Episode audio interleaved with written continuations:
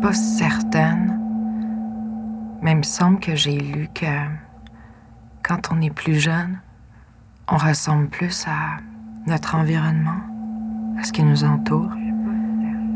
Puis en vieillissant, c'est plus notre bagage génétique qui s'exprime.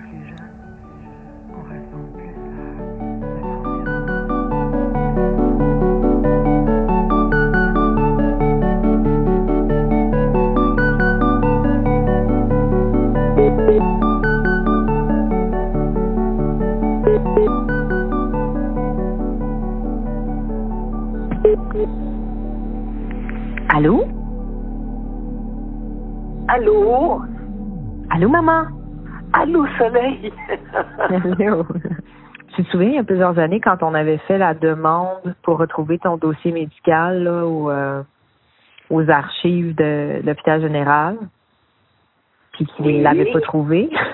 Oui, Bon. Ben là, je pensais refaire une demande. je sais vraiment pas si ça va avoir des chances de ce côté-là, mon amour. Pourquoi? Ben parce que euh, on nous a tellement dit que ça allait être euh, anonyme et euh, secret professionnel. Oui, mais maman, Anonyme. médicaux, Chose dont le responsable n'a pas laissé son nom Moi, ou l'a caché. Je me demandais, est-ce que tu te souviens du nom du médecin qui t'a inséminé, toi? Mais oui, je te l'ai donné. Je m'en souviens pas. Je t'ai dit, veux-tu savoir le nom du médecin? Veux-tu savoir l'heure? Veux-tu, tu sais... Ah, mon Dieu, maman, mais je veux tout ça. Mais mon Dieu, je vais, je vais, je vais aller rechercher mon agenda. Ah, je suis désolée. 2017. Fait que tu vas aller chercher ton agenda de 82. Oui, OK. ça presse? Est-ce que ça presse? Ben, écoute, si tu as le goût d'aller chercher là, c'est super. Bon, je vais y aller, Laurent, je te rappelle. Je sens que c'est pressant.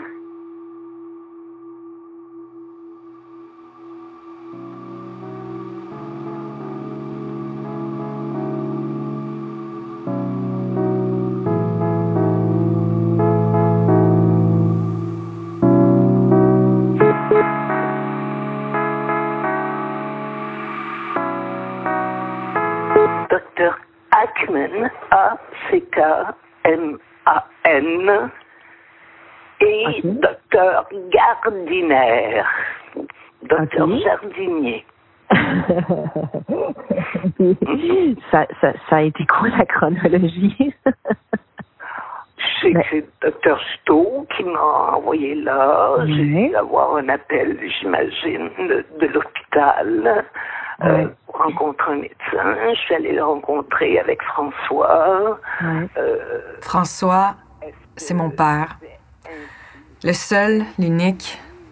C'est lui qui m'a élevé, éduqué, qui m'a aimé avec tout son amour. Mais c'est pas mon géniteur. On n'a pas de lien biologique. Mais ça enlèvera jamais rien au rôle qu'il a joué dans ma vie. Il est et sera à jamais mon seul père. Mais quand j'ai appris que j'avais un autre géniteur que lui, j'ai réalisé qu'il y avait une grande partie de moi qui était un mystère total. avec la lettre de docteur Suto, ça fait Ouais. ça a accéléré les choses. Et puis là, ben, ils ont dit, euh, euh, ils nous ont demandé euh, qu'est-ce qu'on souhaiterait comme couleur de yeux, couleur de cheveux. Alors, Ah, ils t'ont demandé ça? oui, OK, OK. Cool. Oui. Mais là, j'ai dit, écoutez, vous, vous nous voyez là. Euh, François est un peu plus foncé que moi. Tous les deux, on a les yeux bleus. Alors, ils prenaient ça en note. Mhm. Puis là, ils t'ont donné un rendez-vous plus tard? Oui, en me demandant de prendre euh, à tous les jours ma température, euh, Mhm. de surveiller si j'avais beaucoup de glaire à certains moments. Alors tout ça, c'est écrit dans mon agenda à tous les matins. Donc, première, le 2 novembre à 9h30 et le 5 novembre à 9h. Ça devait être la deuxième, là, je l'ai pas marqué. Attends, je... OK, bon. Je vois le docteur Ackman le 7 octobre et j'arrête de fumer. Ah ouais, OK. Et le 8 octobre, première insémination. Le vendredi 8 à 9h30, j'ai une première insémination. OK. Là, j'ai écrit à part le côté merveilleux de l'espoir qui m'a drôlement gagné. D'ailleurs, c'est cette autre facette un peu triste, mais surtout rigolote, d'attendre à la file indienne et d'acheter comme au Walmart. J'ai marqué ça. Comme d'acheter son. Peut-être son futur enfant. Oui, mais oui, mais oui. Il n'y avait pas un échange d'argent? Non, pas du tout. Non, c'est ça. Fait que tu peux vraiment acheter, c'est plus comme obtenir. Puis après l'insémination, j'écris aussi comment je me sens. Puis je suis tombée sur une page tantôt où j'ai marqué euh, aujourd'hui il s'est passé quelque chose dans mon ventre, il s'organise quelque chose. Hmm. Mm. Mhm.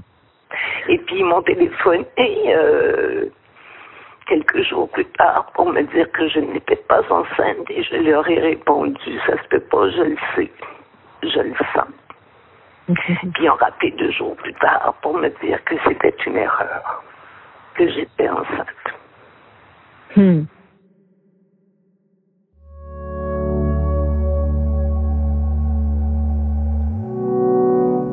J'ai appris que ma mère avait eu recours à l'insémination artificielle à 11 ans. Puis l'effet que ça a eu, c'est de me donner l'impression qu'une partie de mon monde s'effondrait. Quand les faits entourant ta conception changent drastiquement du jour au lendemain, deux choses peuvent se passer. Croire ce qu'on t'apprend, puis douter de tes propres perceptions, ou croire en tes perceptions, puis douter de ce qu'on t'apprend. Te sentir trahi. Mais pour moi, à part le choc, ce qui est encore plus étrange, c'est que j'avais pas l'information nécessaire pour me reconstruire une autre réalité. Il y avait rien à faire. Le don était anonyme. Mais aucun secret est étanche pour toujours. Puis la chose qui est venue changer la donne, c'est les tests d'ADN. Hello. Hello.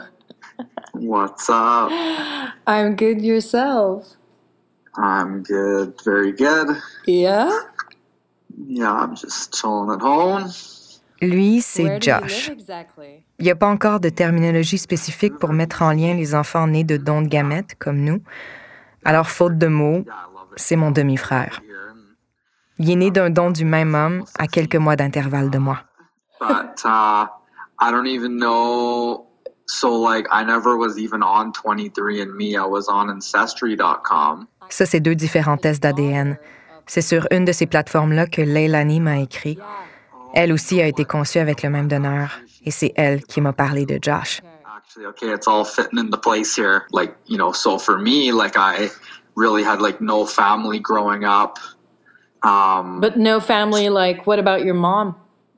well, mom's there, but yeah, obviously no dad, and mom's there, and she, you know, she can handle me growing up, and you know, I, I was in foster homes and group homes and all this stuff, but um, yeah, so obviously, you know, I just did this DNA test. It's just it's cool to, you know, really kind of important and special to actually have some kind of family out there, Yeah, right? Absolutely.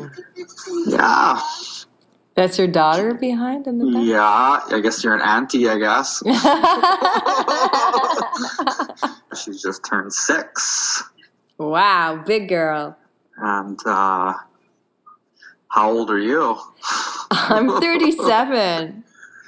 I'm what I guess, yeah, I'm 37 as well, yeah. And then she's, yeah, I believe Chantel's the same same age, two different month. I think she's in August or something. Yeah. September. Fuck. It's Yeah, it's Yeah. insane, yeah. pretty cool that, you know, Elle so préfère it's le like- nom de Leilani, mais porte aussi celui de Chantal. C'est pour ça que Josh l'appelle comme ça. So did you did you have much family? Uh, I'm an only child. I grew up though with uh, two parents because uh, my dad wasn't able to have children, uh, which is why my mom got inseminated. But they both raised me, so that's a little different. And yeah, my dad passed away actually uh, almost three years ago now. Um, and he was, yeah, he was quite shocked with all of this 23andMe affair. Like I, um, when I first met the, the daughter of the donor, I won't name her because um, it's been a little complicated for her. Like she she didn't know that her father had donated. It was kind of um, a secret in their family. J'avais donné rendez-vous à la fille du donneur dans un salon de thé à côté de chez moi, qui s'adonnait étonnamment à être aussi à côté de chez elle. Elle avait grandi à Westmount, mais on habitait maintenant à deux coins de rue. So when she found she she had done 23andMe just out of the blue, just out out of curiosity. When I connected with her, uh, she was completely shocked. And at first, actually, she thought that my mom and her dad had had an affair. Um, oh my God. uh, because uh, I also have the same name as him, the, fir- the same first name. so yeah. she thought that my mom had named me that, that way in his honor. So, Crazy. Yeah. But, but but it was just crazy coincidence. Yeah, exactly.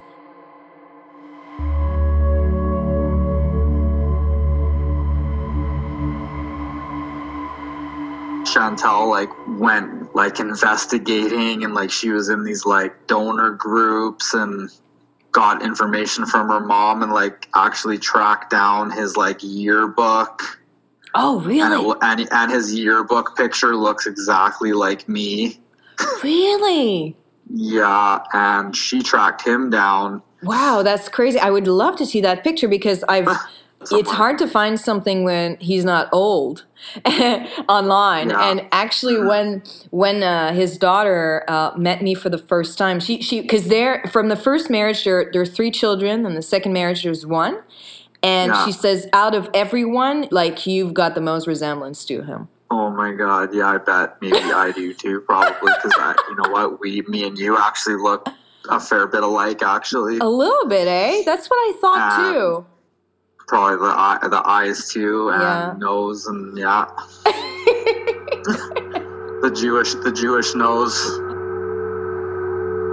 À l'adolescence, j'avais développé une grande curiosité envers la culture juive. J'avais l'étrange impression que mon donneur était juif.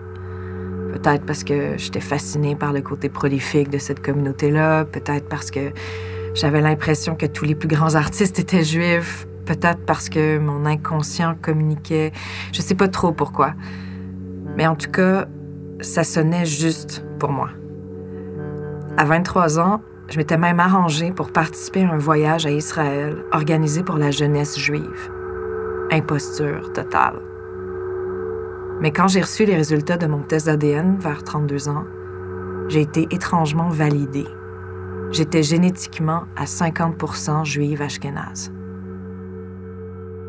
When did you learn that you were a donor created?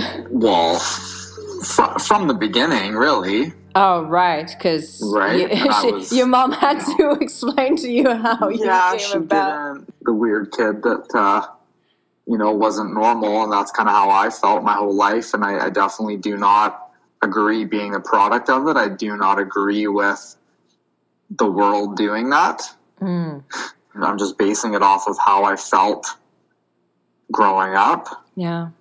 And being a product of that, like with no male figure. Yeah you know um, but you know in the end hey you know what it it shaped me and molded you know and molded me and turned me into the person i am today right you know which is amazing so it but it was just yeah very tough growing up like that it was it was only like a few years ago my mom was like I flew to Montreal. You know, we grew up in Winnipeg, but she's like, "Oh yeah, I flew to Montreal to go get this procedure done."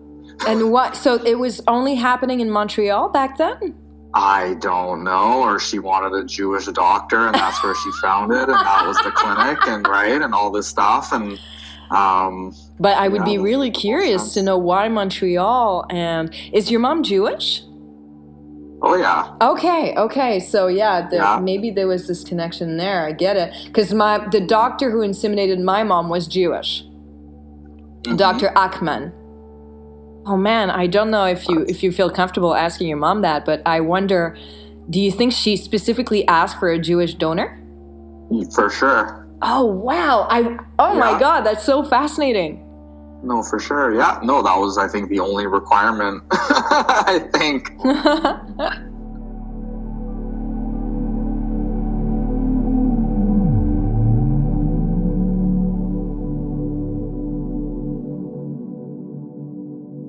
Moi, je suis en fait née euh, de procréation assistée. Ma mère a été inséminée artificiellement en 82.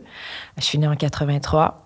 Elle a reçu un don de sperme d'un donneur, euh, évidemment anonyme.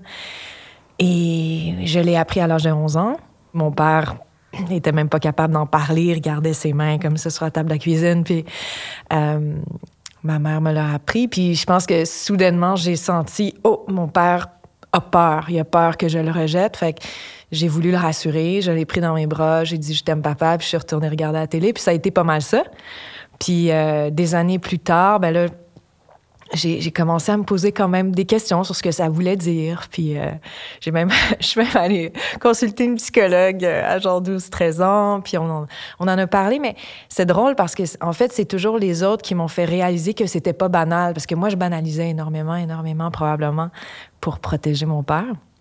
Puis je me rends compte que c'est c'est très commun en fait, euh, dans un contexte où les enfants naissent dans des familles hétéroparentales, évidemment, le don de gamètes, que ce soit un don d'ovule pour la mère ou euh, un don de sperme pour le père, effectivement, ça crée un peu ce, genre de relation-là, d'autant plus que les personnes de ta génération euh, leurs parents, dans les années 80, on disait grosso modo, ben, dites-le pas. Et en le disant pas, votre enfant va grandir, va s'attacher, par exemple, à son père. Et ça causera rien. De toute façon, l'enfant s'en rendra jamais compte. Or, euh, un secret, c'est pas étanche. Les recherches ont démontré que les mères vivent pas très bien avec ça, en fait. En 80, Je parle à Isabelle Côté, qui est professeure au département de travail social de l'Université du Québec en Outaouais. Ses projets de recherche portent principalement sur les familles qui sont créées grâce à l'apport d'une tierce personne. Puis moi, en parlant à des gens nés de dons de gamètes, j'ai réalisé que Beaucoup d'entre eux avaient la sensation, plus jeunes, d'être des enfants différents. Je me demandais si c'était une fabrication de l'esprit ou s'il y avait quelque chose de fondé là-dedans.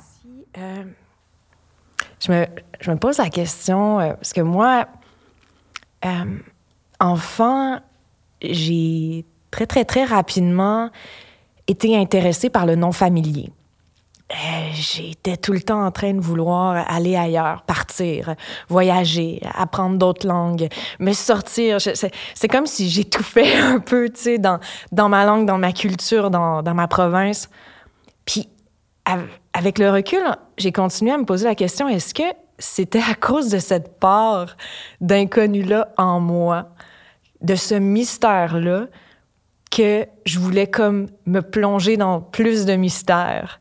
C'est très immatériel, la question des origines, comment on y réfléchit, l'impact que ça peut avoir sur nous, la recherche qu'on peut euh, faire en lien avec ça. Parce qu'il y a certaines personnes qui sont nées d'un don de gamètes, qui intègrent ça, puis c'est, sans que ça aide de, de, changement dans leur trajectoire de vie ou même de curiosité. Il y a beaucoup de personnes, c'est comme ça. D'autres personnes, au contraire, qui sont plus à la recherche euh, de quelque chose. Ou d'autres personnes qui se demandent, est-ce que moi, j'ai le goût des langues?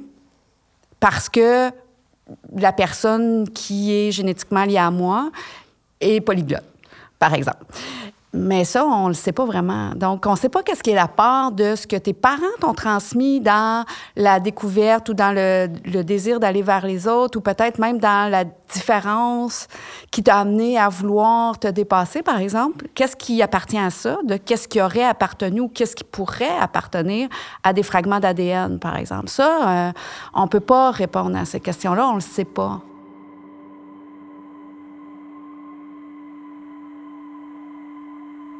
Ce dont je suis certaine.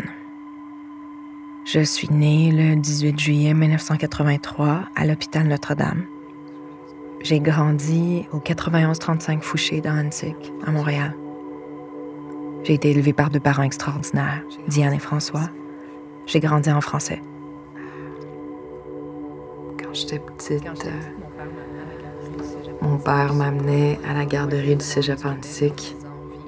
Puis souvent, il pointait le, drapeau du Québec, puis il disait Vive le Québec libre. J'étais en secondaire 1, l'année du référendum de 95. Mais c'était le nom qu'il avait gagné à l'école. Quand j'étais petite, j'étais épouvantée en anglais. Comme ailleurs. Personne parle anglais à la maison. Parce que je sais qu'il was making fiery speeches. Souvent l'été, on allait à Old Orchard avec mes parents en vacances. Puis on partait à 4 heures du matin en voiture, puis moi je dormais derrière. Puis je me réveillais systématiquement quand on arrivait aux douanes juste pour rire de l'anglais de mes parents. Um, What I'm not really sure about. Why is it that I speak English so easily? In 82, there were no sperm banks being used yet here. In 82. Most donors were young doctors. Ma. La plupart des donneurs étaient des jeunes médecins. Mine was probably a young doctor, but I couldn't know for sure. Dr. Ackman was probably a good friend of my donor, but I couldn't know for sure. But I couldn't know for sure. Il s'est fait inséminer. euh, Who could he be? Who could he be? Uh, what language did he speak? Il est bon dans quoi? Where was he from? Est-ce que c'est un artiste? Est-ce qu'il aime la musique? Did he believe in God? Est-ce qu'il est sensible? Est-ce qu'il est intelligent? Where did he live? What was he good at? What was he good at? Est-ce que je tiens ça de lui? Was he an artist? Est-ce qu'il est angoissé? Did he like music? Est-ce qu'il Was he sensitive? Est-ce qu'on se ressemble? Was he really intelligent? C'est quoi son nom?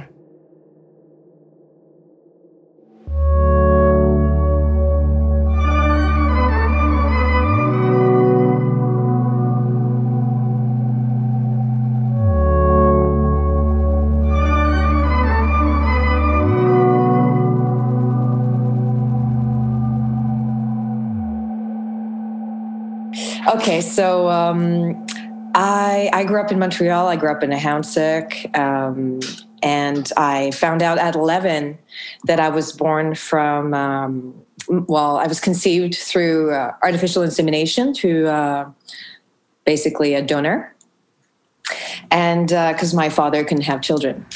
Je parle au rabbin Shire de la congrégation Char à Chaumeim à Westmount. And um, you know i think that as most people who who who were conceived this way there's a great a great mystery a great curiosity um, on who might be the donor. And for some reason through throughout these years i had a form of intuition um, that my donor uh, was jewish. And uh, and actually uh, when i did a dna test a few years ago i found out that i was 50% ashkenazi and so there was a great sense of validation that came from that. And, um, and you know, b- before then and since then, um, I've been just having such a curiosity uh, for the Jewish culture and the Jewish faith. And I, I felt like uh, I would like to speak to you about, about certain things. I mean, I, I know that uh, Judaism traditionally is transmitted by the mother. I'd like to hear you on that. Yeah, absolutely. Uh, in Judaism, there are two aspects of, uh, of identity which are transmitted by one by each parent. The core religious identity is transmitted by the mother, and the tribal identity that's transmitted and that's determined by the father. And and also I want to I want to say that there are many different types of Judaism. There are many different ways to observe Judaism.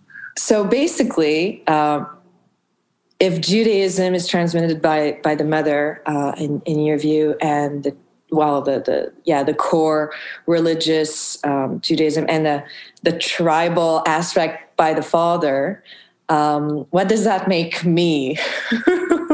that makes you, I, and I'll, and also I'll say that Judaism does not, uh, Jewish identity is not uh, made or broken by by DNA. So if a Jewish person, for example, would get DNA results that has zero percent Jewish, that doesn't mean they're not Jewish. And if somebody who's not Jewish would come to us with 100% Jewish, if that's even possible, we would say no, that's not. That doesn't determine status DNA. It would really have to be through uh, through documentation. It would have to be through either you know a birth record that you were born to a Jewish mother or a conversion document that you converted to to Judaism. Those are really the two ways. So someone, mm. so someone. So it's really something that is being experienced in a community as part of a community, um, which was one of my very great surprises when I did my DNA test is to see that I was 50% Ashkenazi and I was 13% French. Right. So, which shown that there were no people didn't mix at all. Mm. Uh, they all remained together as part of a, a great community. So, I'd like to hear you on that a little bit. Absolutely. Look, uh, community, and because we're talking about conversion, one of the requirements that that I have for conversion candidates is that they live within a Jewish community. Part of the Jewish experience is coming at least once a week to synagogue on, on Saturday mornings and and experiencing community in the most vast way and interacting with people and networking with people and getting support for, from people. And it's people who, you know, if you live a different way than the way of society, you, need support for that. And that can be challenging because you want to be a part of society. So having community of like-minded people, of people who are sharing the same values and the same ethics to support each other, is is an extraordinarily important part of the human experience. I have some friends in, in the community, and I, have been to your synagogue actually to attend a bar a, a bar mitzvah, and um, every time I've attended those at your, at your synagogue, I I was really um, I was really impressed. Uh, I, I I grew up Catholic and I went to church a great deal. And uh, when I was younger, I read at church and did all of that. And um, when I went to a Jewish service, uh, I felt like people were actually speaking to my intelligence. Mm. I felt like you were speaking to my intelligence, and I had never seen that before in a in a religious venue. Mm. That's so gratifying to hear. Thank you. I was able to connect to um, a man who actually uh, was conceived through the same donor as me. Oh wow! Yeah, um, he he lives in Vancouver now. Grew up in Winnipeg, and actually, his mom flew all the way to Montreal at the time hmm. because she really wanted a Jewish donor. And so to me, that, that raises a lot of questions because of what you said earlier about the DNA, that it's not a matter of DNA. So I'm like, why did she want that? Why was that so important to her? And I, I don't know if you if you have any idea. I know you said you can't speak for others, but yeah, look, I, I cannot. You know, we, we don't Jews are not uh, genetically superior in any in any relevant way. It's not like uh, it, it's not in the sense we, we don't have that understanding of ourselves that that uh, genetically it would be more desirable or less desirable to be one or the other. I I, I don't know. I don't mm-hmm. know. And what about the the thing that we hear often? It might be a very very ignorant question to ask, but it's yeah. maybe maybe it's just a myth.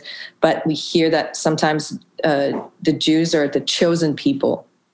What what does that mean? Look, it's a biblical concept that uh, the Hebrew word is is uh, is segula, is the Hebrew word segula, that we're a, it's, it means a chosen nation, and we do believe that we were chosen to receive the law from God, to receive the Torah. That's not a superiority concept. That's a concept of having these responsibilities. So chosenness in, in, in that sense is something we take very seriously, but it should never be misinterpreted as as a superiority. It's not that it's not that we're closer to God. It's not that we're better. It's not that we're smarter. It's not that you know our food is healthier. It's none of that. It's just that we have responsibilities and we're grateful for those responsibilities. And how do you explain that you're such a thriving community, such a successful community all over North America, and we could say all over the world? Yeah, um, I, I, I don't know. I think there's, you know, we, we try to be, I can say that within our community, things that we're very proud of are uh, literacy, literacy, like 100% literacy. And that's going back, you know, centuries. If you go back to, you know, 19th century Eastern Europe, when the literacy rate is 40% in the general population, within the Jewish community, it's 100% because education is, is what we are. To use a boxing analogy, you know, when you're against the ropes, you, you swing hardest. It's, you know, it's a challenging existence. And now it's much easier than it's ever been. But, you know, going back not so many years, being a Jew in Quebec was to be a second class citizen and to not be allowed in certain places and certain hotels and certain restaurants. And and that's extraordinarily motivating. Um, and we're, we're very proud that a community came here and built itself up and and uh, and is doing extraordinary things Thank you so much, Rabbi Shire. If you um, want to do this um, again, we're happy to. If you if there's any desire for follow up or, or anything further, please don't hesitate to let me know. Quand tu sais que tu trouveras pas de réponse à tes questions les plus profondes, tu peux soit embrasser le mystère ou le combattre. En m'acharnant avec les archives de l'hôpital général pour retrouver le dossier de ma mère, je combattais. En me rendant à Israël, je combattais, je cherchais des réponses. Puis je savais que les réponses n'étaient pas là où j'étais. Alors, je trouvais des moyens pour quitter le familier. Parce que peut-être que dans le non familier, il y aurait ce que je cherchais. Le gars euh, qui est donc né du même donneur, lui, il vient de Winnipeg. Et Josh, lui, euh, en fait, est, en grande rébellion par rapport à, sa création. Euh, lui, il dit, moi, je pense que ça devrait pas être permis. mais j'ai l'impression que ça, c'est souvent, quand ça va mal pour toi, tu projettes tous les mots sur ta, ta création. Est-ce que c'est possible? C'est, c'est pas la seule personne qui pense comme ça. Il y a un courant quand même assez fort en Angleterre qui est porté par euh, une chercheure euh, qui elle-même est issue d'un nom de gamète et qui dit c'est non éthique de faire des enfants de cette façon-là. Ça devrait tout simplement pas être permis. Alors, il y a beaucoup d'opposition à l'idée, par exemple, d'avoir des donneurs qui puissent être anonymes, comme c'est le cas pour les donneurs canadiens. Euh, il y a très peu de donneurs maintenant au Canada, mais si on prend un donneur canadien, forcément, il va être anonyme. Et puis ça, ben, c'est plutôt contesté. Mais cela dit, la majorité des personnes qui sont issues d'un don de gamètes ben vont bien, puis euh, vivent bien avec la situation, ont intégré ça. Euh, pour certaines personnes, c'est vraiment euh, c'est intéressant, c'est une plus-value dans leur façon d'être ou dans leur identité, d'avoir un peu cet élément-là. donc, je pense que c'est surtout relié à, à, la façon dont les parents ont pu transmettre ce récit-là et ont pu normaliser le vécu des enfants. L'idée, c'est l'absence de mots pour expliquer son son, vécu qui est plus problématique. Alors, à partir du moment où tu as des mots et que tu peux explorer suite à ça, bien évidemment, ça ouvre des portes. Moi, ben, au primaire, euh, je suis allée à l'école de quartier en, première année. Puis là, euh, mon prof a dit à mes parents assez rapidement, il faut la sortir d'ici. Euh, elle s'ennuie, tu sais, elle a fini avant tout le monde. Puis ça n'a pas de sens. Mais moi, je, je savais pas, je pensais que c'était ça l'école, attendre. Fait que ma mère euh, a fini, elle voulait pas parce qu'elle avait peur que si elle me sortait puis qu'elle m'envoyait dans une école spécialisée, je devienne un peu snob puis tête enflée. Fait qu'elle a beaucoup résisté. Mais finalement, elle m'a sorti de là puis je suis allée dans une école euh, de douance. Puis tu sais, ça, j'ai, ben c'est pas chez mes parents. Alors, c'est sûr que cette affaire-là, euh, ça m'a beaucoup amené à me questionner sur, sur mon donneur. Euh, et quand j'ai... Donc, après avoir rencontré par le test ADN une de ses filles, euh, j'ai été contactée par une autre femme qui est née de dons de gamètes comme moi du même donneur, qui m'a rencontrée sur 23andMe.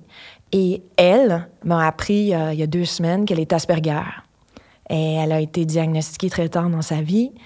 Et euh, je, capotais quand elle m'a dit ça, tu. Puis donc, je peux comprendre pourquoi elle, c'était d'autant plus important d'essayer de comprendre, parce que ça vient pas du tout du côté de sa mère. Euh, et puis, tu sais, je, lui ai écrit il y a quelques jours, euh, est-ce que, est que ton Asperger est venu avec de la douance, tu? Puis elle dit, ben, ben, plus jeune, oui, un médecin m'avait dit que j'étais surdouée, puis j'avais dit merci, puis elle a dit, non remercie-moi pas trop vite, ça peut être très, très, très douloureux, en fait. Euh, la douance, c'est peut-être un plus comme un curse. Mm-hmm. Euh, Puis euh, elle dit, je pense qu'elle avait raison, tu sais. Mais elle, elle, vit avec l'Asperger, donc c'est son niveau de stress, d'hypersensibilité est vraiment, vraiment, vraiment beaucoup plus grand. puis elle, m'écrit, j'ai l'impression que tu as pigé le bon numéro, tu sais, dans tes gènes. En 82, les donneurs passaient même pas de tests de santé. Aujourd'hui, il y a des tests plus poussés, mais la majorité de l'information est transmise par des questionnaires remplis par les donneurs eux-mêmes. C'est pas nécessairement plus précis, surtout pour la santé mentale, mais de toute façon, rien aujourd'hui nous permet d'avoir la certitude que quelqu'un est porteur d'un gène relié à un problème de santé mentale. Ce que je trouve vraiment particulier par rapport au fait que, euh, en fait, je suis génétiquement à 50 juive ashkénaze, c'est que c'est une, euh, une communauté tellement, tellement tissée serrée. Euh, à travers les siècles, ils n'ont fait que des bébés entre eux. question aussi de survie, etc. J'ai parlé à un rabbin pour comprendre un peu, puis lui, il m'a dit que non, pour eux, l'ADN n'avait rien à voir là-dedans. Euh, que en fait, ce qui faisait de toi un juif, c'est si tu nais dans une famille juive et que tu es élevé par des parents juifs. Donc, c'est vraiment le rapport à la culture, euh, que le cœur religieux était transmis par la mère, le rapport à la tribu était transmis par le père. Mais la tribu, pour moi, en même temps, c'est comme ADN. Je veux dire, on dirait que j'ai de la difficulté à séparer ces notions-là. Puis quand je lui ai demandé, oui, mais pourquoi alors la mère de Josh a pris l'avion jusqu'à Montréal pour se faire inséminer par un donneur juif, il ne pouvait pas me répondre. En fait, c'est très ça, me surprend qu'il t'ait dit ça parce que euh, les femmes euh, juives qui sont pas capables d'avoir d'enfants, qui ont besoin d'un don de un don de, gamètes, elles, vont avoir une donneuse juive elle-même. Donc, les donneuses juives sont souvent euh, assez en demande par rapport à ça parce que l'identité juive se transmet par la mère. Et la même chose en Israël, c'est l'État qui a le plus régulé, encadré la GPA. Et c'est vraiment dans cette optique-là, en fait, d'éviter que les parents euh, aient, par exemple, aux États-Unis, avec des personnes qui n'auraient pas l'identité ou la culture juive. Et donc, euh, c'est l'endroit où on a le plus régulé ça à travers le monde. Donc, ça me surprend un peu, euh, ce que tu me dis.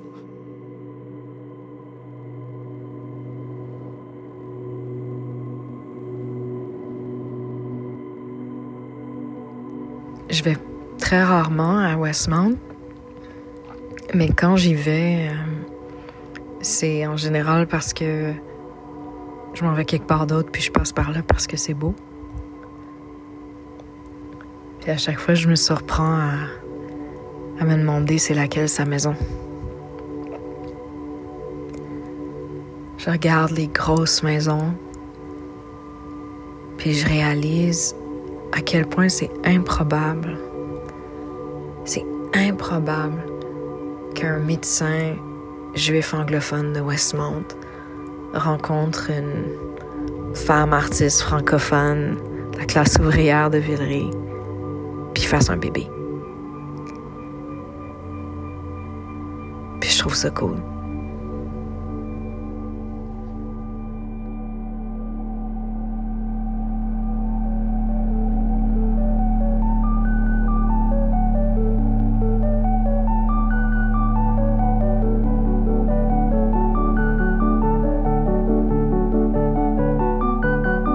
Bâtard, Bastard. Un balado co-réalisé par Laurence Dauphinet et Julien Morissette. Narration Laurence Dauphinet. Invité Diane Dauphinet, Josh Stone, Isabelle Côté et le rabbin Adam Shire. Recherchiste Sophie Gemme. Montage et mixage François Larivière. Conception musicale Mathieu Bérubé. Production exécutive Stéphanie Lorrain. Un balado du Centre du théâtre d'aujourd'hui et du théâtre Centaure en collaboration avec Transistor Média.